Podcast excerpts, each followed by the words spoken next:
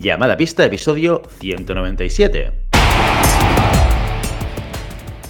Hola, muy buenas y bienvenidas y bienvenidos a Llamada Pista, el programa, el podcast en el que hablamos de ese desconocido deporte que es la esgrima. Este podcast está pensado por y para ese extraño parezca especial colectivo de seres humanos que decidimos no dedicarnos ni al fútbol, ni al baloncesto, ni al tenis, ni a ningún otro deporte conocido y que por el contrario preferimos en pleno siglo XXI blandir la espada y enchufarnos a la pista. Hoy estamos aquí un viernes más, una semana más.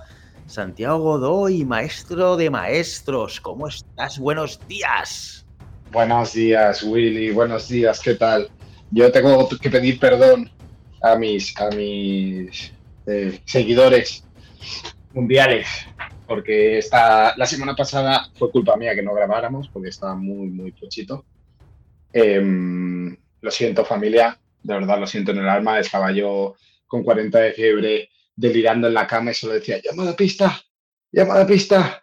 Y mi mujer poniéndome paños, eh, ¿no? Compresas, compresas de agua tibia para bajarme la fiebre y yo, no, llama a la pista, llama a la pista. Y, pero no pudo ser. Bueno, lo intentaste. Lo Bueno, la verdad es que ni lo intentaste. ¿eh? no, no lo intenté, no lo intenté. Una serie de WhatsApps. Tengo la familia enferma, tengo la familia enferma, oh, esta mañana, porque normalmente, para que la gente sepa un poquito cómo funciona esto, tratamos de grabar los miércoles por la mañana, que es el día estándar. Pero evidentemente, en función de la semana, pues el día moviéndose, a veces lo movemos un poquito antes, a veces un poquito después. Pero eh, justamente la semana pasada íbamos moviendo el día de un día para otro. Ostras, Willy, ayer dormí fatal, tengo los niños enfermos, sí, mujer enferma, estoy súper cansada, no, te preocupes, quedamos el jueves. O el jueves, ostras, es que ahora estoy yo enfermo. no, no, fue, fue aparte, fue un, un sota caballo rey, ¿eh? Era de. Sabía que lanzar balones hacia adelante no haría más que empeorar las cosas. Pero era, curioso porque estaba, estaba yo despierto, o sea, estaba a la hora adecuada en el sitio acordado, y, pero era inviable. O sea, los niños eh, rotos por dentro, mi mujer también en plan delirosa, delirosa, qué bonita palabra, ¿eh? debería tener yo un escriba para que, para que fuera escribiendo mis palabras que, digo. Debería de la RAE, quiero que sea un tío de estos de la RAE. Sí. Como has visto que en la RAE, no sé si es un bulo o no, ¿eh? pero me hizo gracia, que la RAE había eh, aceptado puto como adjetivo de, superlativo em, eh, en las palabras. Es decir, eh, me puto muero, ahora está bien dicho. Es como decir que me muero de manera muy, muy exagerada. Qué bonito, qué bonito, ¿eh? Ah. Oye, pero lo importante, Godoy, ¿la familia ya está bien? ¿Ya estáis recuperados? Ya estamos todos, estamos todos en, perfectas condiciones de dar por saco al mundo. Qué bien, qué bien. Oye, y con, y con noticias, ¿no? Porque creo que este sábado haces una celebración muy importante. Oh, sí, este sábado hace, hacemos ocho años del club de, esgrima como diría Willy, y tenemos comida, comida especial. Y el febrero se viene súper cargadito también. Pero febrero em, hacemos el Ciudad de Barcelona. Yo estoy de DT otra vez en el Ciudad de Barcelona el viernes. Después tenemos San Sebastián, el, ranking de Euskadi que nos vamos también. Tenemos una liga catalana, tenemos ligas de veteranos. Eh, estamos a tope, Willy, estamos a tope. Febrero, ah, es mi cumpleaños, es tu cumpleaños, Willy. Mm, todo a tope, ¿eh? Muy bien, ¿te acuerdas de mi cumpleaños? ¿Qué me vas a regalar? Yo me acuerdo de todo. ¿Eh? Una hoja, una hoja china. Una hoja china. Pero lo dices con negativo. Esto es un poco. Eh, no, porque creo que necesitas una, ¿no? ¿Eh? Pero es muy poco respetuoso, porque lo dices de manera peyorativa. porque tú eres un tío de gustos exquisitos. Es como.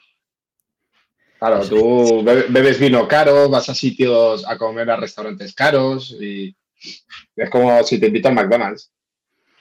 Es lo que tiene ser Bruce Wayne. O sea, yo ah. tengo que figurar también, ¿no? O sea.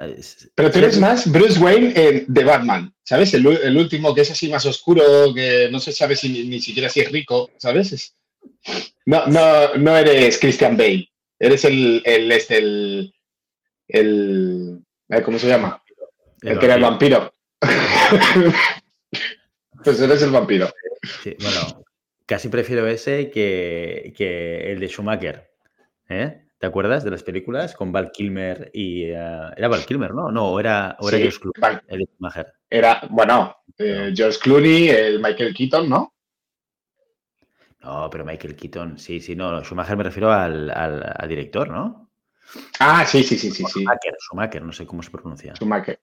Creo que era el director de las películas que salió. George- Es que ese pasado lo olvidamos, porque después de Christian Bale, que fue una trilogía brutal, yo creo que nos hemos olvidado un poquito. O sea, el Batman de Nolan ha, ha borrado de la. Menos, de nosotros y nosotras el Batman anterior, menos el de, el de Keaton. Yo creo que el primero, el inicial, ¿no? yo creo, yo creo, no, yo creo que ha borrado todo menos el Joker de Jack Nicholson.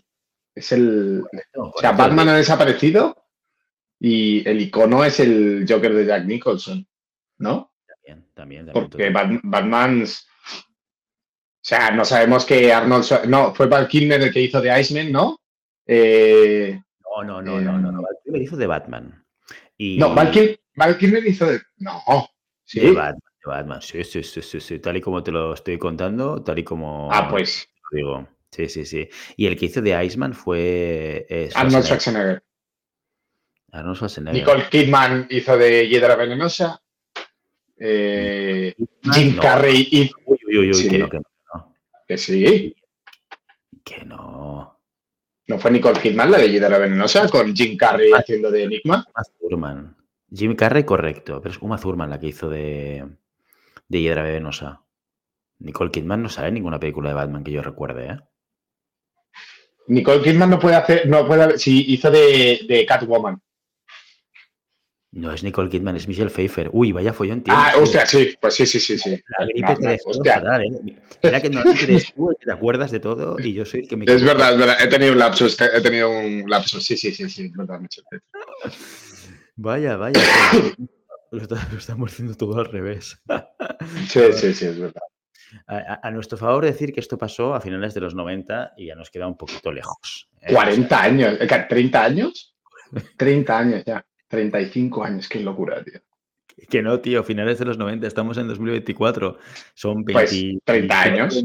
27 años, no menos. De hecho, para ser concretos, el Batman y Robin es del 97, con lo cual 27 años para ser concretos. 40, 30. Pues casi 30 años. Oye, casi. Vale, venga. Vamos a Bueno, tío, yo soy un tío optimista, tengo, tengo el vaso siempre medio lleno. O sea, yo cobro casi 5.000, aunque esté en, en el- en los mileuristas, pues casi se le pone negro a mi mujer. Estoy cobrando casi 5.000. No, cobran 1.000. Bueno, casi, he dicho. Estoy ahí, ahí. 1.005. Hay un 5, pues ya está, reordenan los números, es 5.001. Qué maravilla, qué maravilla ser Santiago Godoy, ¿eh? Es ¿Has visto? la vida de manera optimista, sin ningún tipo de, de tapujos, Es- ni de vergüenzas, ni de Es nada. maravilla ser yo y es un problema ser el que está al lado mío, ¿eh? que tiene que ir eh, recordándome la realidad poco a poco.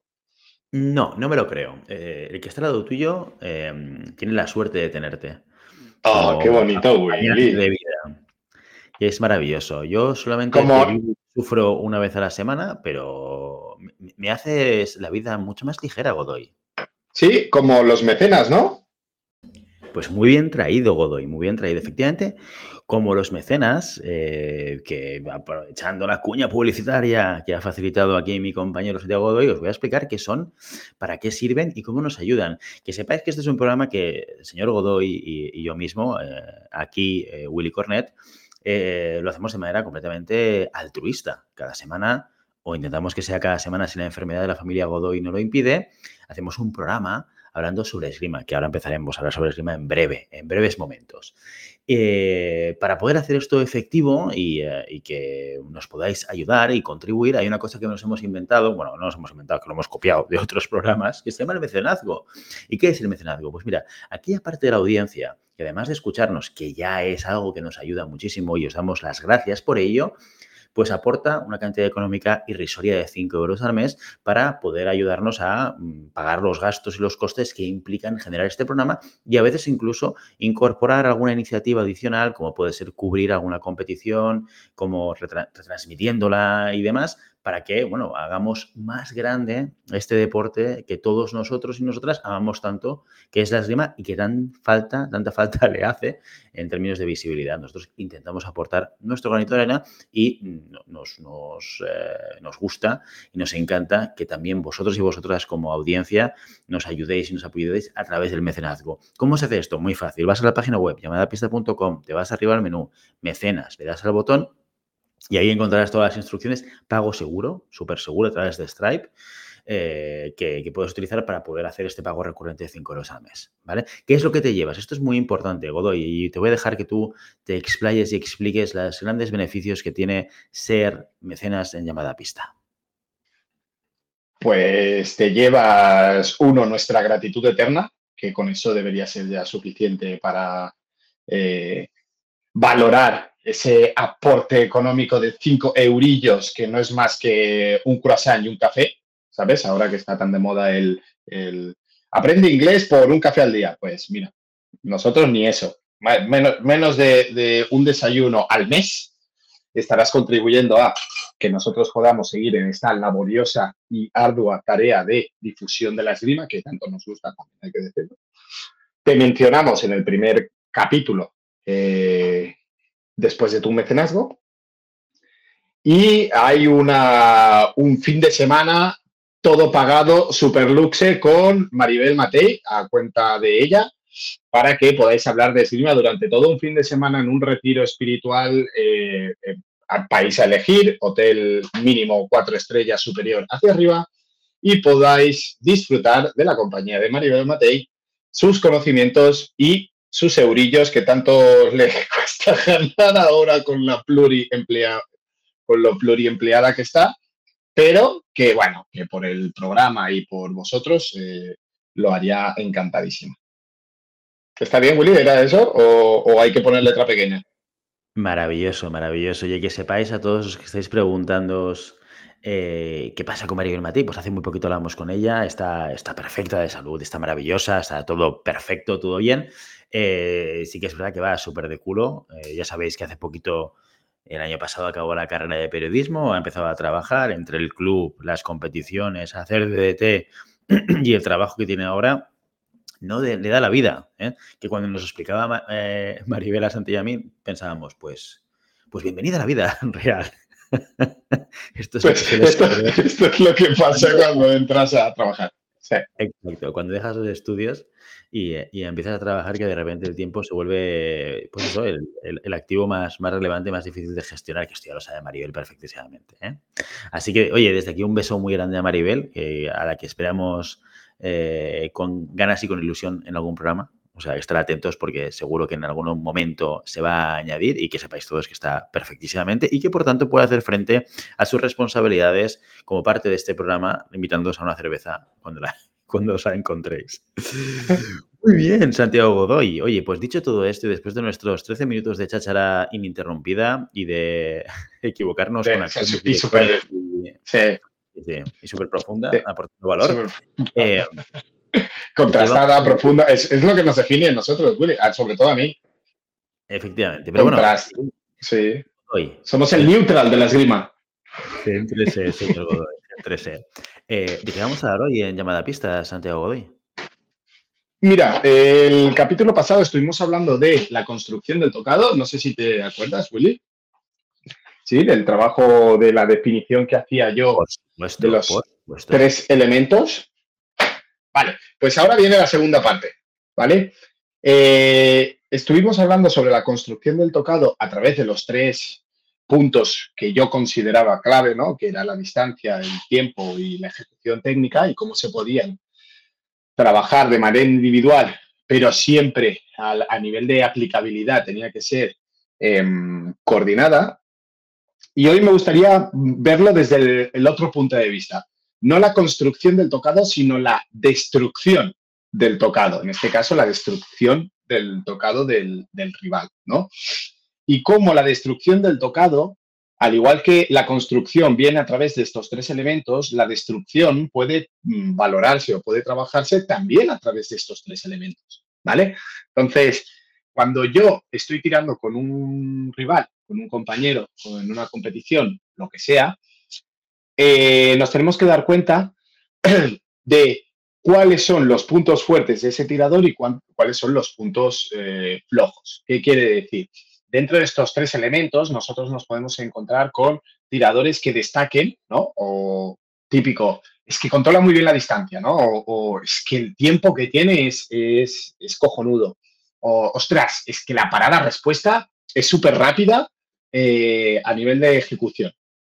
Pues definir cuál es su punto fuerte y definir cuál es su punto débil. Y a partir de ese punto débil, trabajar la destrucción de su, esgrima o de, su elemento táctico para poder ponernos en una situación, eh, pues, eh, de ventaja táctica, eh, lo más fácil, lo más correcto para mí es el hecho de, destruir uno de los tres elementos fundamentales em, de, la construcción del tocado. Y sobre todo, siempre destruir el elemento que mejor le vaya. ¿Qué quiere decir? Eh, yo tengo que definir cuál de los tres elementos es el mejor o, en cuál destaca más y a partir de ahí no dejar que pueda controlar ese elemento. Es decir, si es una persona que trabaja muy bien la distancia, ¿vale? Eh, pues destruir el elemento de distancia, no trabajando en esa distancia que él eh, quiere, o él, quiere, él o ella quiere, ¿vale? Para poder dificultarle, para poder dificultarle el, el trabajo, ¿no? Si trabaja muy bien el elemento técnico, el elemento de, ejecución, ¿vale? Pues eh, intentar destruirle ese elemento de ejecución para que no pueda hacer la acción por la que, eh, bueno, destaca también, ¿no? O, el tiempo lo mismo, ¿no? De no dejar que desarrolle ese momento, ese tiempo, o darle ese tiempo para eh, evitar que pueda desarrollarse correctamente durante el combate en esa situación, ¿vale? ¿Por qué es tan importante conocer estos tres elementos? Porque yo tengo que saber definir estos tres elementos en el rival y poder trabajarlo para destruirlo. ¿Vale? Eh, ¿Qué cosas podemos, podemos controlar? Para mí, el, fallo principal o el, fallo más generalizado es querer destruirlo todo. ¿Vale? Eh, que no trabaje su distancia, que no trabaje su momento y que no trabaje su acción. ¿Qué pasa en esto? Que cuando yo quiero trabajar de manera tan extensiva, muchas veces, uno, o no trabajo bien la destrucción del, compañero, es decir, no llego a esa cota mínima para que el rival no pueda hacer ese trabajo, o de tan, tan volumen de información que estoy trabajando, yo me pierdo en, este proceso de, destrucción. Es decir, eh, eh, no puedo estar pendiente, por ejemplo, eh, si, estamos empezando, no puedo estar pendiente de la distancia, no puedo estar pendiente de la acción y no puedo estar pendiente del momento al mismo tiempo. Entonces, ¿qué es lo que hago? Definir uno de los tres elementos que quiero trabajar, ¿vale? A través de pues este conocimiento previo, esta observación, etc., etc., y conseguir que durante este proceso de construcción de mi tocado pueda hacer lo paralelo, pero destruyendo el tocado rival. Y al final es, un, es una combinación, ¿no? Mientras yo trabajo la destrucción o yo trabajo el que no puede hacer el rival su, su esgrima, lo que estoy haciendo de manera paralela es provocar elementos o provocar situaciones en los que yo sí que puedo eh, trabajar mi tocado, ¿no? Entonces es un trabajo que se debería hacer de, manera simétrica, en este caso, eh, dando a entender que cuanto más errores provoque en el rival o cuanto peor consiga que el rival haga su esgrima, mejor o más oportunidades tendré yo para poder tocar.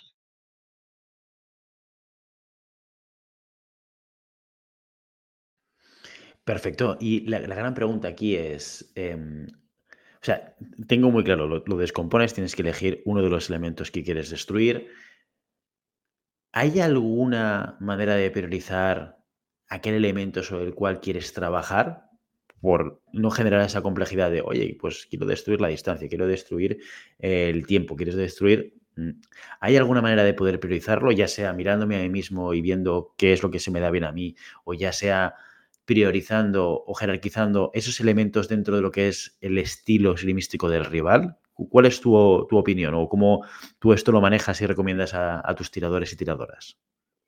Mira, yo esto lo siempre lo he dicho, ¿eh? lo, acabamos de, lo acabamos de comentar. Es un, es, una, es un canal de doble vía, ¿vale? ¿Qué quiere decir? Mientras yo construyo, eh, tengo que destruir y a la inversa, ¿no? Cuando el otro construye, intenta destruirme a mí. También tenemos que tener claro que mm, esta destrucción o este control de la situación vendrá dada por las características que yo tengo a nivel de, tirador o de tiradora, ¿no? ¿Qué quiere decir? Si yo soy una persona que trabaja muy bien el tiempo, quiere decir que puedo trabajar muy bien mi tiempo y que puedo leer el tiempo del rival, ¿sí? Y destruir su tiempo.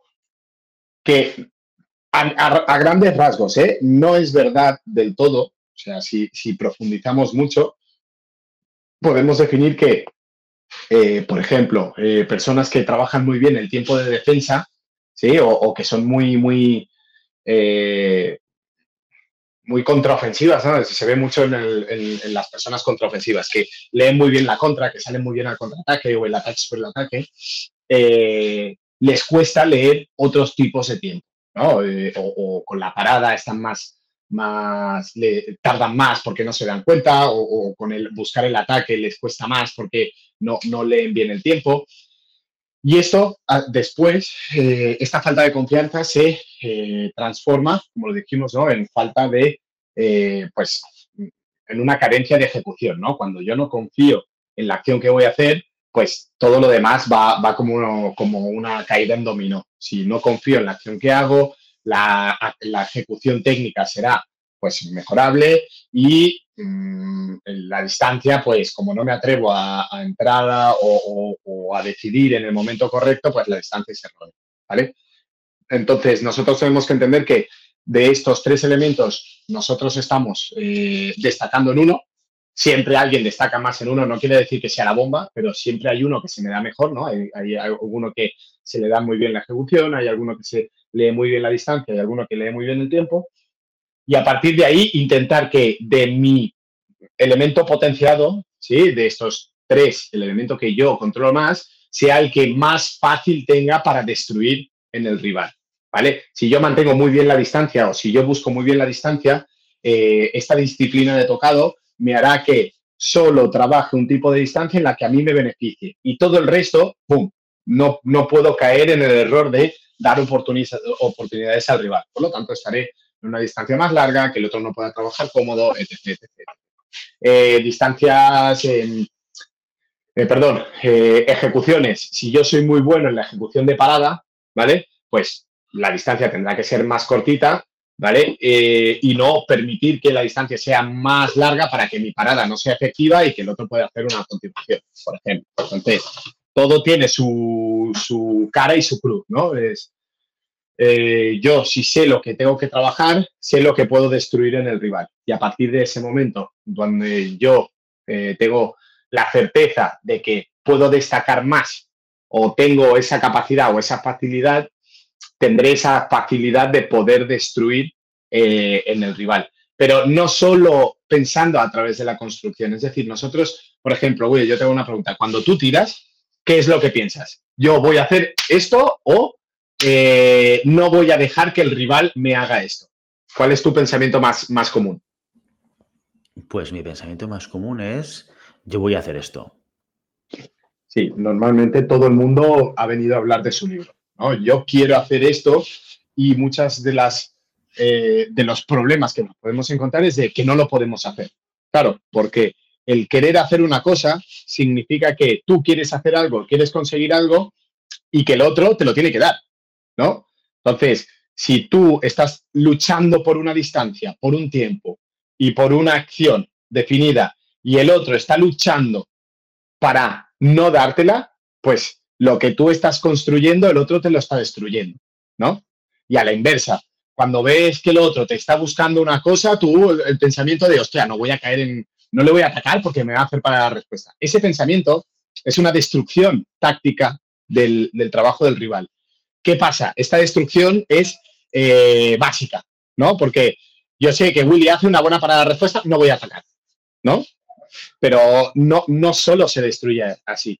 no es el hecho de que Willy hace una buena parada-respuesta, no voy a atacar. Si Willy hace una, mala parada-respuesta, uno de los momentos por los que, o, uno de los elementos, perdón, por los que yo puedo destruir tu parada-respuesta es que mi ataque no sea bueno, sino que sea con segunda intención, es un ataque corto, un ataque eh, mal ejecutado a propósito, ¿no? Una pinta de ataque por el cual haga fracasar a tu parada y yo poder tocar sobre tu parada respuesta que a priori es tu acción fuerte, ¿no?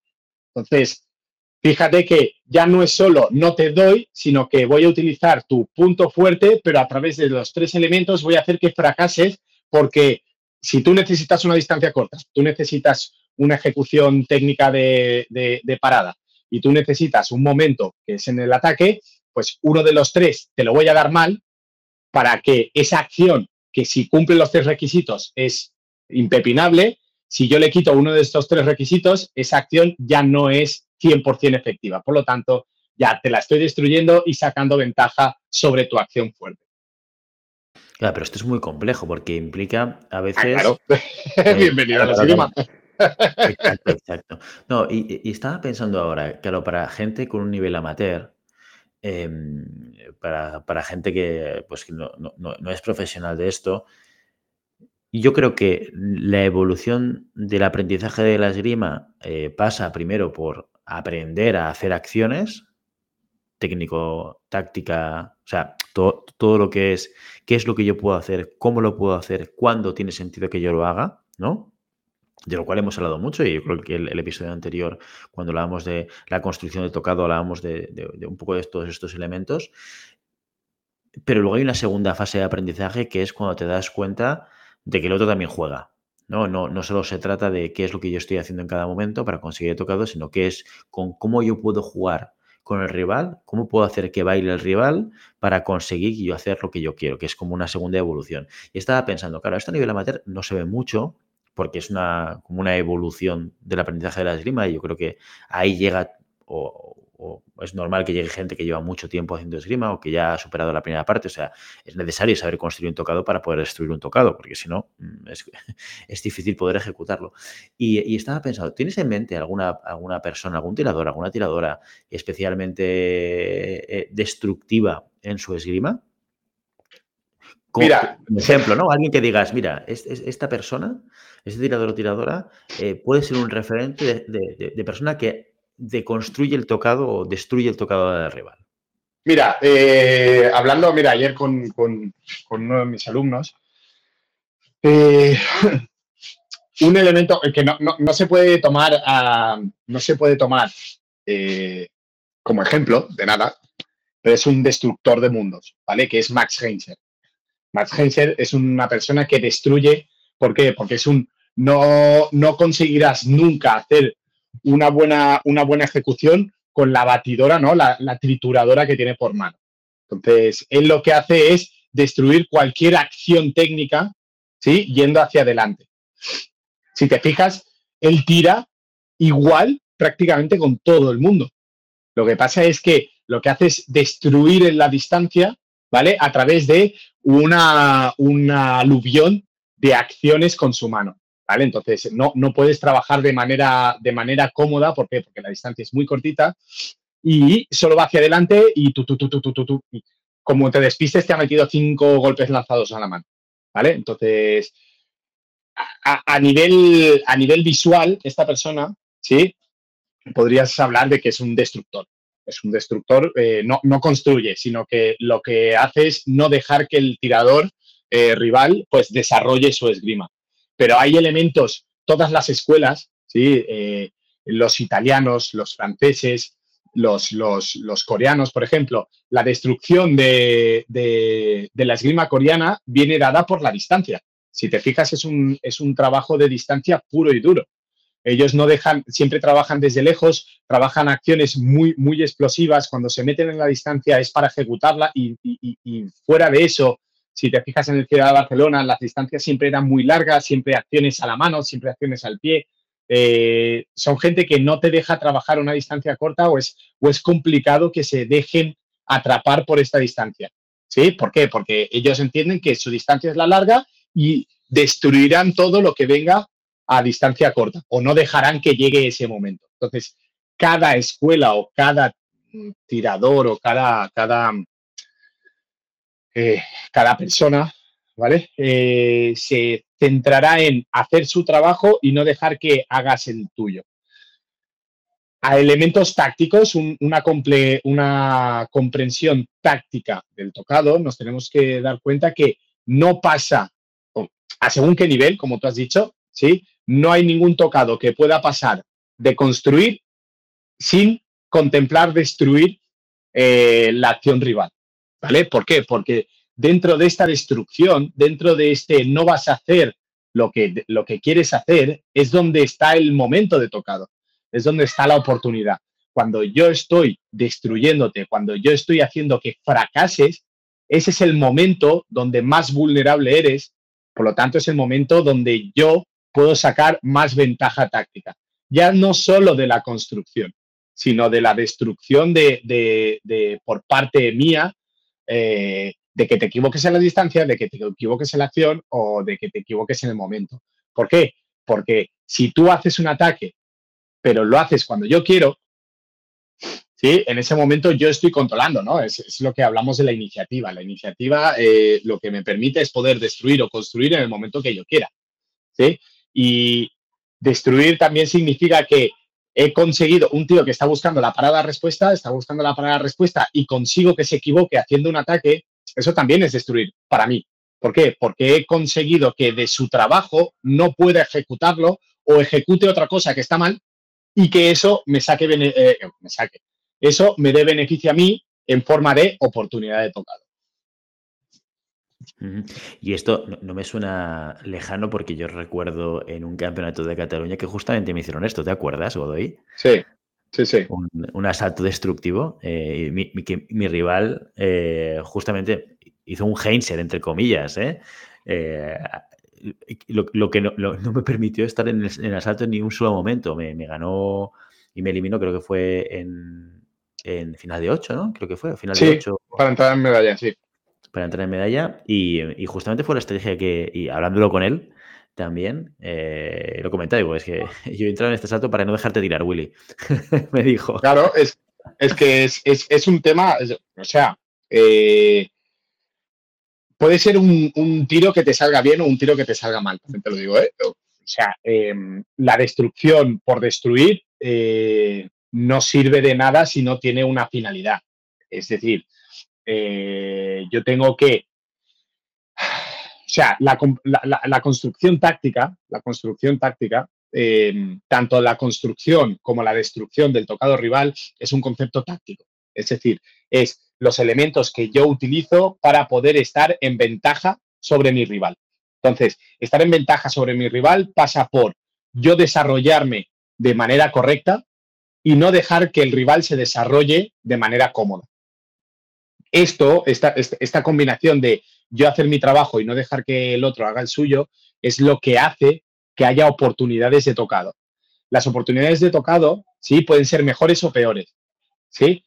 Mejores porque son oportunidades que yo genero, yo controlo y yo domino, peores porque puede haber oportunidad de tocado, puede haber una equivocación por parte del rival, pero no quiere decir que yo esté preparado para poder utilizarlo.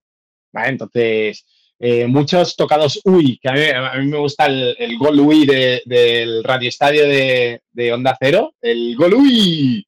Pues hay muchos tocados UI que no es que mm, lo hayamos hecho mal, es que no lo hemos controlado y por lo tanto ya hemos ido tarde. Ese típico, ay, casi que si llego a estirar el brazo en ese momento, toco. Claro, si llegas a estirar el brazo en ese momento, ese tocado UI no es más que la eh, incapacidad de poder utilizar esa acción o, ese momento de tocado porque o no lo he provocado o no estaba en la distancia correcta o la ejecución del brazo me ha fallado, etc. ¿Qué quiere decir? Que no estaba preparado. Si no estaba preparado, ese tocado UI, por más que yo lo hubiera visto claro, si no estoy bien colocado en guardia, si estoy en desequilibrio, si estoy pensando en otra cosa y voy un milisegundo tarde y veo la opción, pero ya no estoy preparado, la oportunidad estaba, sí, ¿Ha sido efectiva o, he podido sacar rédito de eso? Pues no, pues entonces mm, puedo intentar replicarla, intentar volver a utilizarla o ya decir, bueno, pues he ido tarde, ha sido un momento puntual, ¿no? Y, tengo que trabajarlo más. Pero que ese tipo de construcciones, ¿sí? Eh, y ese tipo de destrucciones es un elemento que se hace de manera constante y continua, porque muchas veces también la manera de, destruir algo eh, es buscar con ahínco lo que yo quiero hacer. Es decir, si yo estoy buscando el trabajo bien hecho eh, de un ataque, por ejemplo, eh, eso quiere decir que si yo lo trabajo muy bien, el desarrollo, la, construcción, el, que me lleve a hacer ese buen ataque, significa que el otro no tiene que estar haciendo un trabajo de eh, control de la distancia, de control de la acción o de provocación de la acción. Y eso también es una manera de destruir el, el trabajo, ¿no? Entonces, yo puedo hacerlo de manera consciente o de manera inconsciente. Y la gran pregunta del millón, ¿no? ¿Y esto cómo lo trabajas? Eh, yo te daría dos preguntas que me gustaría que me respondieses. Una, eh, vinculada un poco a la reflexión anterior que te decía del momento de aprendizaje de este tipo de situaciones tácticas dentro de, o de planteamientos tácticos dentro de un asalto. Es decir, cuando tú recomiendas que empecemos a hablar con tiradores y tiradoras sobre cómo poder eh, destruir un tocado o destruir un asalto, ¿no? o no permitir que el otro haga lo que, lo que quiere hacer. Y la segunda pregunta, que es, ¿y cómo lo trabajamos en la sala? ¿Cómo ayudamos al tirador o tiradora a practicar eso para que luego te salga en el asalto, en competición? Vale, eh, para mí, eh, respecto a la primera pregunta, em, yo creo que la destrucción del tocado viene, tiene que venir dada por un rival en donde eh, sea muy peligroso la acción eh, que, hace. Por ejemplo, un tirador que trabaja muy bien la parada, ¿sí? Eh, se debe centrar en que no puede hacerme parada. ¿Vale? es un tirador en, el cual yo no puedo caer en ese, en ese juego. Por lo tanto, voy a hacer lo imposible para que no trabaje ese juego. O un tirador en donde yo sé que la deficiencia por ejemplo, en zona de pista es muy, muy grande. Eh, tiradores que eh, el lado contrario eh, es muy bueno, pero cuando ya lo encajonas al final de su pista, ya pierde esa capacidad. ¿Por qué? Porque no controla bien la distancia, porque pues esa manera de destruir la distancia presionando hasta el límite sin caer en el error de poder trabajar donde él está cómodo, son situaciones en donde yo puedo definir dónde está bien el rival o dónde es más peligroso el rival y plantearme el no voy a trabajar ahí. ¿Vale? Ni siquiera el voy a hacer que. No, no, no. Yo sé que, eh, o, más fácil, Willy es muy peligroso eh, al final de pista. Pues no voy a trabajar a final de pista. Por más que tú me vayas, a, me vayas atrayendo, ¿no? Y me vayas em, eh, conteniendo hasta llevarme a final de pista, yo tengo que ser capaz de decir, no, no, no, yo ahí no voy a trabajar por más que tal. Entonces, te destruyo la distancia, ¿sí? Eh, intentando sacarte a ti de ese final de pista, ¿no? Entonces, definir muy bien eh, cuál es el punto fuerte de cada, de cada tirador e intentar destruirlo. Destruirlo no, no siempre es eh, algo, algo tangible, ¿no? Sino que el hecho de que él no pueda hacer su trabajo de manera cómoda significa que estoy destruyendo su, su, su construcción táctica, ¿no?